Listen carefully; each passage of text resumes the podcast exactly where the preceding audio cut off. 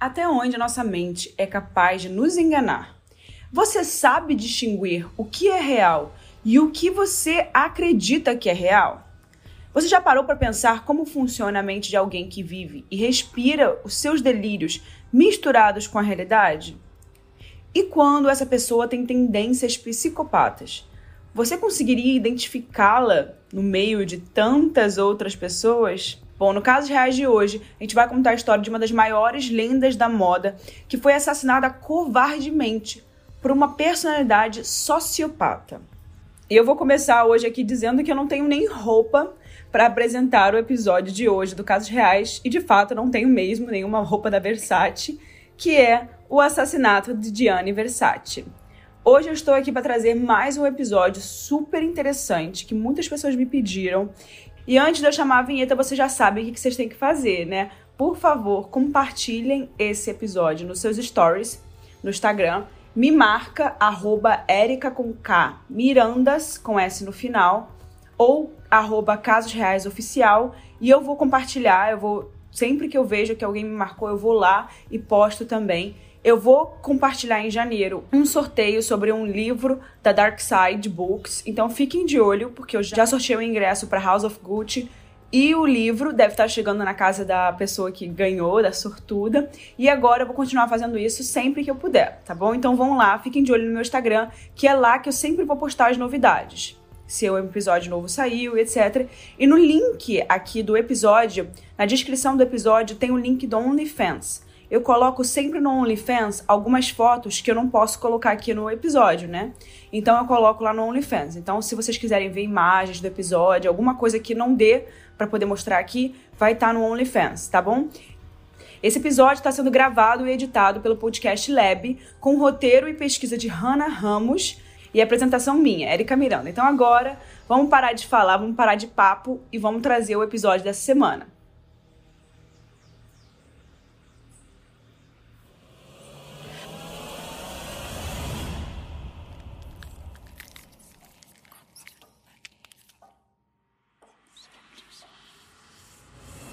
Hoje a gente está aqui para falar dos acontecimentos, as motivações e também as teorias que envolveram o assassinato de uma das maiores lendas do mundo da moda.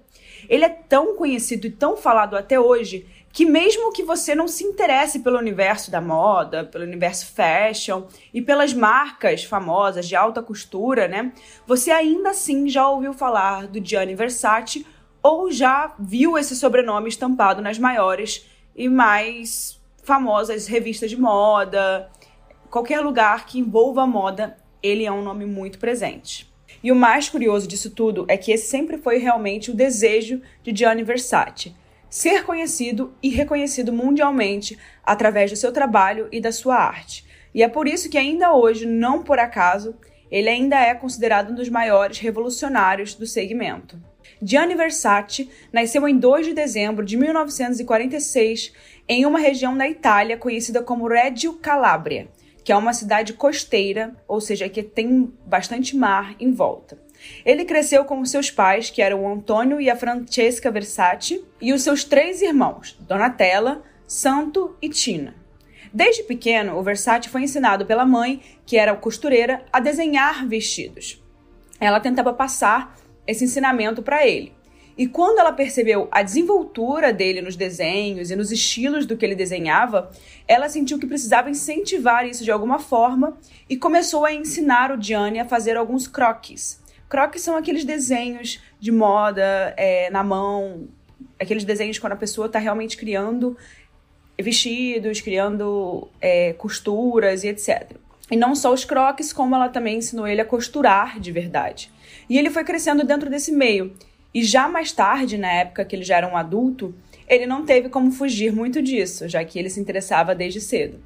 E anos depois, ele acabou saindo de Reggio Calabria e se mudou para Milão, que é normalmente uma, uma rota muito feita por todo mundo que mora na Itália e quer crescer profissionalmente. Né? Você sai dessas cidades pequenas e vai para o centro da Itália, que é Milão, né? uma cidade grande. É como se fosse São Paulo aqui no Brasil. A pessoa sai do Nordeste, a pessoa sai do Rio de Janeiro, a pessoa sai de cidades menores e vai para São Paulo trabalhar. E foi isso que ela fez, principalmente sendo moda, né? Milão é o centro da moda no mundo. E foi lá que a vida dele e a história dele como estilista começou literalmente a ser costurada.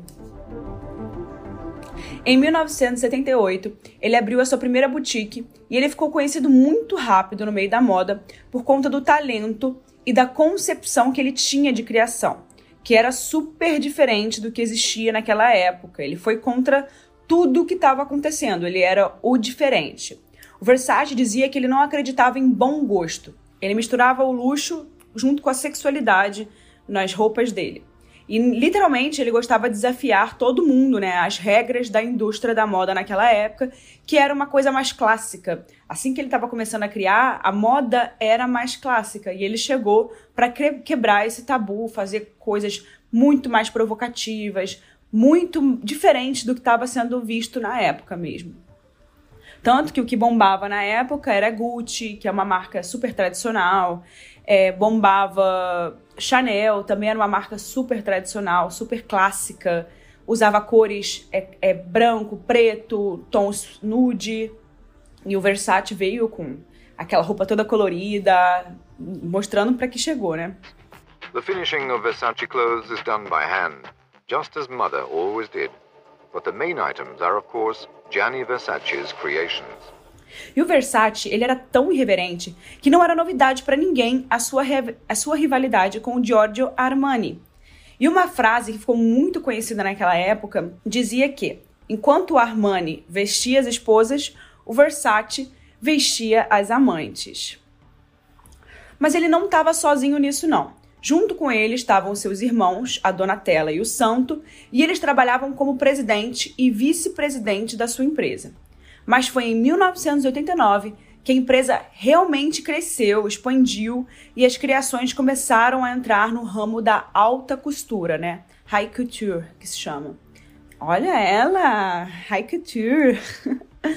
Nessa época, o nome até mudou para Atelier Versace, por conta da nova pegada que eles estavam apostando e que a gente hoje já sabe que deu muito certo. Mas naquela altura, o Gianni Versace já era conhecido pelas suas aparições na mídia, nas festas mais badaladas, nos meios sociais assim, muito alto nível e é claro, nas mais né, as provocativas campanhas publicitárias, ou seja, ele estava em todos os lugares naquela época, ele estava bombando. E foi nesse meio que Gianni e Andrew se conheceram. Andrew Cunanan era filho de Marianne Schulassi e seu marido Pete Cunanan. Ele nasceu em 31 de agosto de 1969 e ele morava em National City, uma cidade na Califórnia. O Andrew era o filho mais novo do casal e nasceu numa época em que o casamento dos pais já não estava muito bem, estava literalmente por um fio. A Marianne e o Pete eram duas pessoas completamente disfuncionais, e isso acabou influenciando muito a forma como o Andrew cresceu e a sua visão de mundo, né? É aquilo, tudo numa criação de uma, de uma criança influencia na personalidade daquela criança, na criação dela e etc. Tudo como a forma que ela é criada. Por isso que é muito importante a criança crescer com uma base boa né? Os relatos das pessoas que conheciam o Andrew quando ele era pequeno eram bem parecidos. Todos diziam que Andrew era uma criança muito bonita e tinha uma vontade de viver, uma vivacidade muito precoce para a idade dele. Para os pais dele, ele era uma criança excepcional, um verdadeiro gênio comparado com as crianças da idade dele, e esse olhar que os pais tinham sobre ele acabou impactando diretamente na forma como ele foi criado. Desde cedo ele tinha uma personalidade muito diferente para uma criança. Ele queria ser alguém, não importava como, e esse jeito de pensar acabava mexendo profundamente com o que ele acreditava que era bom para a vida dele, o que ele gostava de fazer, onde ele gostava de estar e por aí vai. Ele queria ser notado de qualquer jeito. E por causa disso, desde pequeno, ele se importava com a roupa que ele vestia, com os lugares que ele ia, com os amigos que ele fazia. E normalmente não é uma coisa que uma criança, um adolescente pensa, né? Normalmente o adolescente não quer saber o que, que tá, o que tá vestindo, quer acompanhar os amiguinhos, enfim. Ele gostava de chegar em um lugar e todo mundo saber que ele chegou. Ele falava alto, ele gostava de aparecer, e olha que ele era só uma criança. Os amigos daquela época diziam que ele adorava inventar histórias sobre a sua família, sobre a sua condição financeira, sobre os lugares que ele frequentava. Ele dizia que era dono de uma fábrica de chiclete super famosa na época e já chegou a falar que o pai tinha uma fábrica de Coca-Cola. Ou seja, ele contava algumas mentiras ali, né, desde pequeno. Contava que tinha ações na bolsa de valores, ou seja, ele ia construindo uma imagem idealizada e mentirosa sobre a sua própria vida e a vida da família. Desde pequeno, ele já era um mentiroso patológico. Ele queria parecer sofisticado e queria que as pessoas reconhecessem isso. Bom, os anos foram passando e aos 16 anos o Andrew chegou ao ensino médio. Naqueles últimos anos de escola, ele começou a ser visto usando drogas e andando por alguns lugares bem badalados para os jovens ali da idade dele. As pessoas que lembram daquela época diziam que ele adorava falar, que amava dinheiro e ficava se vangloriando pelos homens ricos que se relacionavam com ele. Mesmo naquela época, ele gostava de sair com caras mais velhos que ajudavam ali, né, o seu estilo de vida dos sonhos, que era bem extravagante. Ou seja, patrocinavam ali o estilo de vida dele. E quando o ensino médio acabou, o que era esperado para um garoto da idade dele era entrar na faculdade ou já começar a pensar em alguma profissão que ele gostaria de seguir, mas isso não era uma questão ali para ele não. Ele não quis cursar nenhuma universidade e não tinha perspectivas nenhuma em relação à faculdade, a estudo, essa parte, né? Mas ao mesmo tempo ele sabia exatamente a vida que ele queria ter. Na verdade, ele se comportava como se já pertencesse à alta sociedade. O problema era que ele não estava nem um pouco disposto a trabalhar e estava desesperado para ser notado. Ou seja, ele era um adolescente mimado, cheio de raiva, ganância e, e prepotência, né? E já adulto, ele chegou a morar por um tempo na casa de uma amiga super rica e foi conhecendo através dela outras pessoas influentes, né? Vivendo um pouco ali de uma vida que não era dele. Uma curiosidade bem bizarra é que em um desses encontros ele conheceu um casal super reservado e sem filho, os De Silva. E aí ele achou uma ótima ideia roubar esse sobrenome para ele e dizer para as pessoas que era filho desse casal. Logicamente, sem que o casal soubesse, né? Porque senão acabou a farsa ali, não tinha jeito. Nessa época, ele escondia bastante a sua sexualidade, mas se envolvia com muitos homens ricos e mais velhos atrás desse estilo de vida de glamour que ele tanto queria. Parar para beber uma água, senão não aguento continuar não. Bebam água, gente, não esqueçam de beber água. Peguem agora uma água e bebam comigo, ó.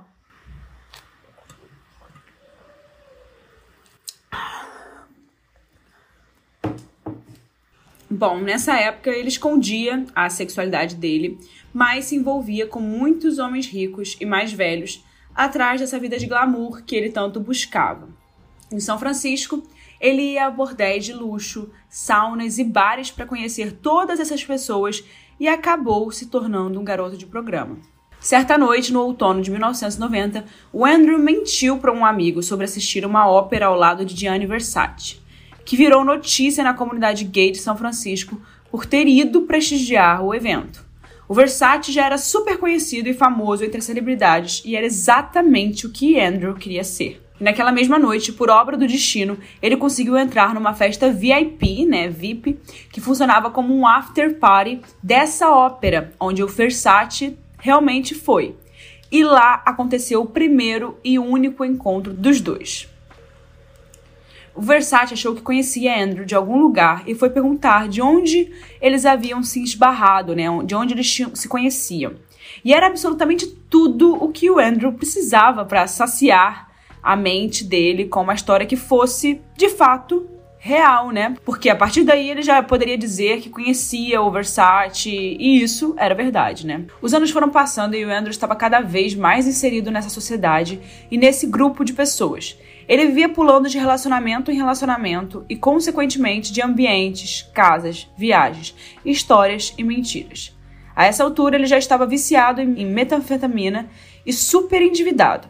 Ele era um homem bastante invejoso e ressentido em relação a Gianni Versace, que era um estilista rico e famoso que veio do nada e se tornou um ícone gay e fashion. O Andrew falava abertamente sobre Versace com as pessoas e falava muito mal. Ele chamava ele de pior estilista de todos. Os seus amigos mais próximos diziam que ele achava Versace pretensioso e ostentador. Mas por incrível que pareça, o Gianni Versace não foi sua primeira vítima. O primeiro assassinato conhecido foi o de seu amigo Jeffrey Trail, o amigo de Andrew, né? Um ex-oficial naval da Marinha dos Estados Unidos, ex-vendedor de propano e gerente de empresas. E provavelmente era um ex-namorado dele, né? No dia 25 de abril de 97, em Minneapolis. A próxima vítima foi o arquiteto David Madison, que foi encontrado na costa leste de Rush City, perto de Lake Rush, em Minnesota, também em 97, especificamente dia 29 de abril, ou seja, quatro dias depois do primeiro, né, do Jeffrey.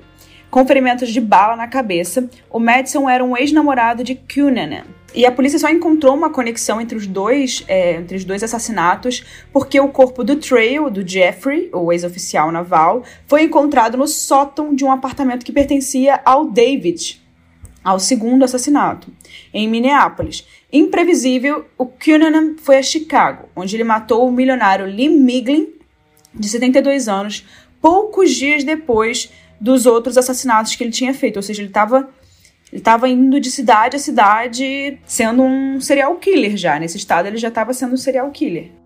E esse milionário, o Lee Miglin, teve o seu rosto embrulhado com fita adesiva e depois ele foi golpeado com tesouras e teve sua garganta cortada com uma serra de jardinagem. Ou seja, foi um crime sádico. Cinco dias depois, o Andrew, que pegou o carro do Lee, né, o Miglin, encontrou a quarta vítima em Pennsville, na Nova Jersey, no ponto do Fines National Cemetery. Ou seja, ele foi no cemitério e matou o coveiro William Reese, de 45 anos, em 9 de maio de 97. Depois desse assassinato, houve o primeiro contato de uma testemunha, o que fez o FBI colocar o Andrew na lista dos 10 foragidos mais procurados naquele momento, né, em 1997. E dois meses depois desses quatro assassinatos, sendo procurado pela polícia e estampado na capa de diversas revistas, jornais, reportagens, tudo, né? O Andrew apareceu nas redondezas da residência de Gianni Versace em Miami Beach. Na manhã do dia 15 de julho de 97, o Gianni Versace, nessa mesma manhã, andou algumas quadras até chegar em um café próximo à casa dele e comprou cinco revistas. Às 8h40, ele voltou caminhando pelo mesmo trajeto. E mal sabia o Versace que o Andrew estava escondido do outro lado da rua, vestindo shorts, uma, re uma regata por baixo de uma camisa e um boné de beisebol cobrindo os olhos. Ele carregava uma mochila no ombro direito enquanto atravessava a rua rapidamente, ignorando uma vizinha que caminhava na mesma hora naquela calçada, levando a sua filha para a escola. O Andrew chegou à frente da mansão de Versace e subiu os primeiros degraus que davam direto à casa. E nesse momento, o Versace estava colocando a chave no portão preto de ferro que protegia a entrada. E o Andrew veio logo atrás, sem que o Versace percebesse, apontando a arma Taurus, a semiautomática de Jeff, é, o ex-namorado que ele tinha tirado a vida, né? E mirou no pescoço de Gianni, bem na região da orelha e bochecha esquerda, e apertou o gatilho. A primeira bala praticamente estourou a base do cérebro de Versace, fraturando seu crânio na mesma hora.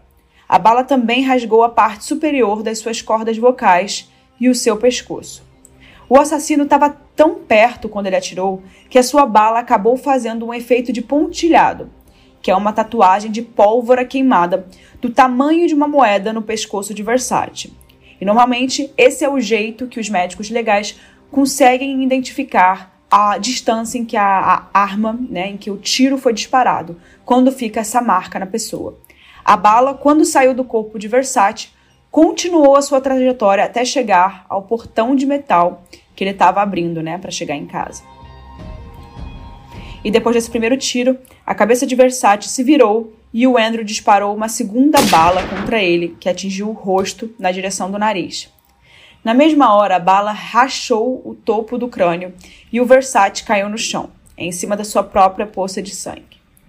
A vizinha que estava passando ali na hora pela rua se tornou a testemunha né, ocular do crime, a principal. E nas entrevistas que sucederam o ocorrido, a Marcília Kolakovic disse que o Andrew saiu de lá caminhando calmamente pela Avenida Ocean de um jeito muito esquisito, como se fosse o pato Donald andando, é o jeito que ela diz. E depois de terem ouvido o barulho dos tiros, o companheiro de Versace e mais alguns funcionários ligaram para a polícia e em dois minutos as viaturas chegaram. O detetive do caso chegou na cena do crime às 8h55 da manhã e ele foi questionado por uma das pessoas que estavam ali se sabia quem era a vítima, né? E diante da negativa do detetive, algum, alguém sussurrou o nome de Gianni Versace e na mesma hora se ouviu a palavra merda saindo da boca do oficial. Às 9h21 da manhã, no centro Ryder de trauma do Hospital Jackson Memorial, o Gianni Versace foi declarado morto. Em pouco mais de duas horas, uma grande parte do crime já havia sido solucionada, mas o maior desafio era capturar Cunanan, que já estava sendo procurado pela polícia há dois meses. Em menos de quatro horas, a notícia do assassinato de Gianni Versace se tornou a principal notícia dos jornais, da TV, das rádios e de todos os meios de comunicação dos Estados Unidos, não só, né, no mundo. Where the fashion designer Gianni Versace has been shot dead outside his villa on the Ocean Drive. Uh, these are the scenes where police are now carrying out a huge operation. And as you can see, Versace's home remains a crime scene this morning. It is a shocking story that will capture much of our attention. O Andrew Cunanan se tornou, a partir daquele momento, a maior caçada da história do FBI. Três meses depois de ter cometido o primeiro assassinato, a polícia e todos os promotores do caso ainda estavam trabalhando exaustivamente para entender os seus motivos. E foi aí que, mesmo com todas as tentativas de captura e todas as investigações, oito dias depois do assassinato de Gianni Versace, às nove e meia, o Andrew foi encontrado morto, de olhos abertos, com a barba crescida de vários dias e em cima de uma piscina de sangue. Ele havia colocado a arma na própria boca, a mesma que matou o Versace. A história de Andrew Cunanan havia terminado, e nenhum bilhete escrito por Andrew para justificar o seu ato foi achado junto ao lugar em que o corpo dele foi encontrado, né? Ele não deixou nada. Ele foi encontrado numa região, né, que tinha uma casa-barco na Avenida Collins em Miami Beach. Meses depois, a morte de Andrew continuava um assunto super quente. Os seus pais davam declaração dizendo que não acreditavam que seu filho tinha matado Gianni Versace, levantando a ideia de que o crime havia sido encomendado por uma máfia. Logicamente, o Pete e a Mary Ann, os pais, tentaram lucrar com a morte do filho e com toda essa tragédia. A mãe começou a ir em programas de TV sensacionalistas e o pai e os irmãos começaram a se recusar a falar com a mídia se não fossem pagos para isso. Os Versace nunca conheceram o Andrew, mas o acontecido acabou trazendo para o Andrew né, tudo que ele havia desejado a vida inteira: o status de ser reconhecido. Donatella, a irmã de Versace, assumiu a responsabilidade de continuar com os negócios da marca e conseguiu construir um império avaliado em 1,7 bilhão de dólares. Em seu testamento, Versace deixou ainda 45% da sua fortuna para sua sobrinha favorita, a Allegra Versace, que era filha de Donatella. E quando ela fez 18 anos, a herdeira assumiu, assumiu a participação nos negócios e mantém uma vida super discreta até os dias de hoje. Bom, eu vou abrir aqui um parênteses para contar uma das coisas que mais me impressiona nessa história toda né? Que é a mentalidade sociopata, psicopata, perigosa e doida que o Andrew tinha. Depois do que aconteceu com o Versace, muito se falou, se estudou e se investigou sobre a vida dele, e isso acabou se transformando em vários produtos de TV, como por exemplo a segunda temporada do American Horror Story, que é aquela série muito famosa, não sei se vocês lembram, que a Lady Gaga inclusive participou de uma das temporadas, o, Mar o Adam Levine também participou, enfim, muito famosa essa série. Inclusive, eu gosto muito. E o que mais me deixa pensando sobre esse caso é a falta de uma motivação real de, do assassinato e a própria história de vida que o Andrew levava e inventava. Como ele já deixava claro que ele não era uma pessoa 100% bem de cabeça e que talvez precisava de alguma ajuda, né? O que, que vocês acham desse caso? O que, que vocês acham do, da história do Andrew, do Versace? É muito triste que alguém consiga tirar a vida de outra de uma forma tão fácil, consiga definir o futuro de uma pessoa de uma forma tão fácil quanto o Andrew fez com o Versace, né? Do nada, uma manhã tranquila para alguém que trabalhou para conquistar as coisas dele, para alguém que correu atrás, para alguém que tinha um talento e foi atrás, né? Não basta você só ter o talento e não trabalhar, que é o caso do Versace, né?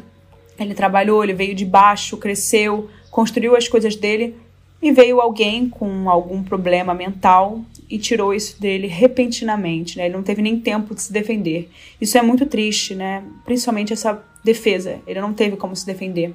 E todo mundo é muito interessante ouvir isso, que eu vi vários testemunhos de pessoas que conheceram o Gianni Versace e todas elas sempre falaram muito bem do Versace, que ele tratava todo mundo muito bem, que ele era uma pessoa muito boa com todo mundo e que ninguém nunca falou mal dele. Ninguém nunca falou mal dele. E o Andrew era a pessoa que falava mal. E era um mal porque ele não conhecia o Versace de fato e porque ele tinha inveja, né? Ele se inspirava nele de uma forma ruim, né? Ele tinha inveja, era uma, aquela inveja ruim mesmo. Ele queria ser aquela pessoa e como ele não podia ser aquela pessoa, ele tinha raiva.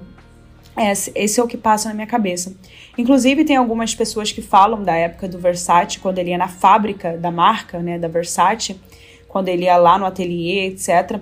Na hora do almoço, ele sempre sentava junto com todo mundo, com as costureiras, com os funcionários. Ele não sentava em nenhum outro lugar para almoçar.